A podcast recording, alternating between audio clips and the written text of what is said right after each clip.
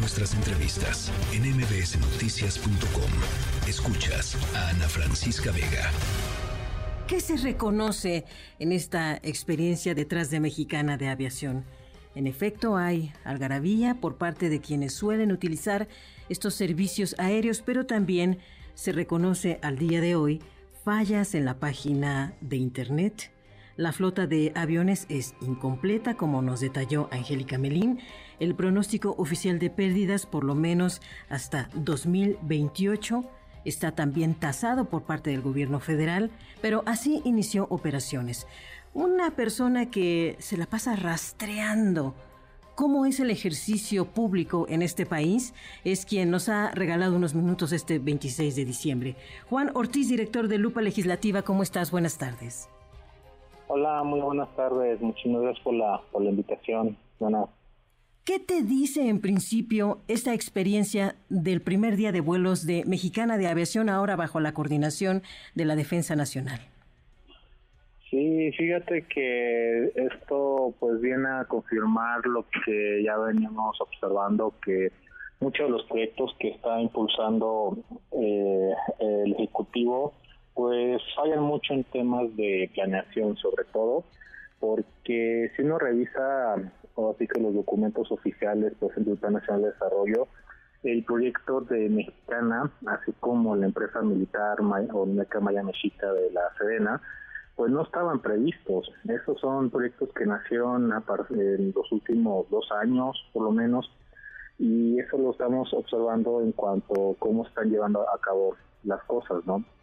Uno de esos temas es precisamente lo del presupuesto, porque para el tema de la unidad de aviación, pues se tomaron 800 millones de pesos, 815 millones de pesos para comprar la marca, sin embargo todavía faltaba el tema de la inversión que ellos mismos no sabían cuánto iba a ser, que manejaron cifras de 2.000, 4.000 y tenemos esta cifra de 5 mil millones de pesos que es este lo que nos dice la, la, la CENA simplemente como inversión inicial y no estamos tomando en cuenta también que este documento hay un documento de análisis financiero que hace la CENA que prevé pérdidas de más de 2.500 millones de pesos hasta 2028 y hasta 2029 cuando ellos creen que va a ser rentable.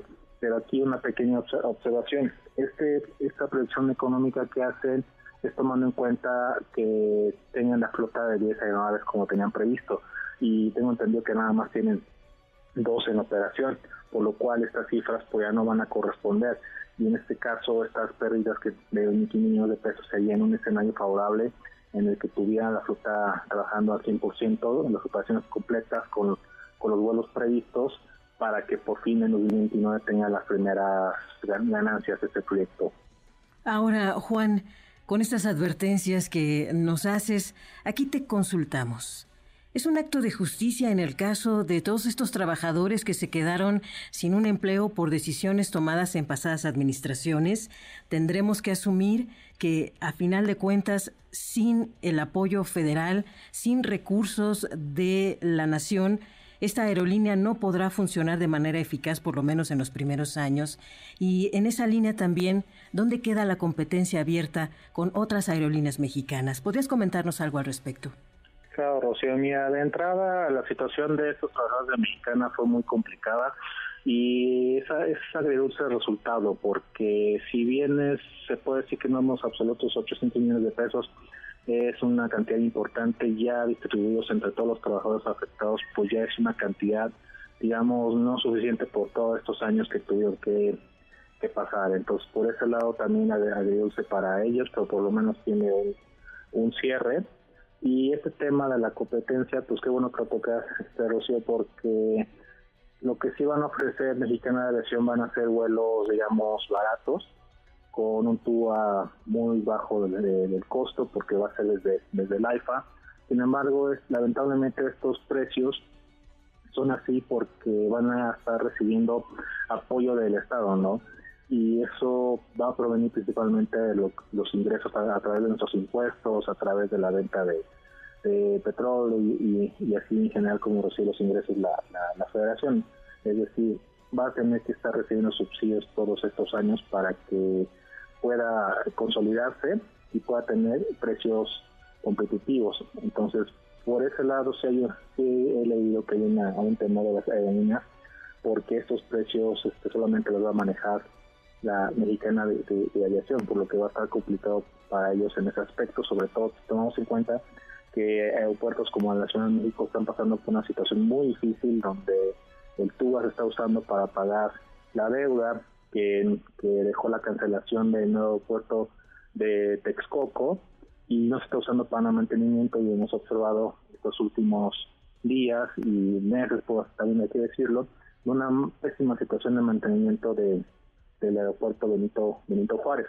Y por el otro lado vemos una inversión muy fuerte al aeropuerto Alaifa cuando todavía no despegan el número tema de vuelos y, de pasajeros. Entonces sí es una situación complicada para, para las aerolíneas comerciales y también si bien va a recibir apoyo, pues también hay que decirlo que va a ser con el esfuerzo de los contribuyentes, ¿no? Para que tenga éxito Mexicana de Aviación Y de hecho, en las primeras semanas o meses por lo menos, hablando ya del 2024, Juan Ortiz, estarás de acuerdo que el consumidor tendrá que aportar mucho más allá de lo que significa una buena oferta de vuelos, porque hay que reconocer que el AIFA aún no tiene todas sus líneas de conectividad completas, como por ejemplo esta ruta del tren suburbano que desde la estación Lechería promete en un momento dado, en algún momento del 2024, conectar con el Aeropuerto Internacional Felipe Ángeles, pero hasta el día de hoy no es así.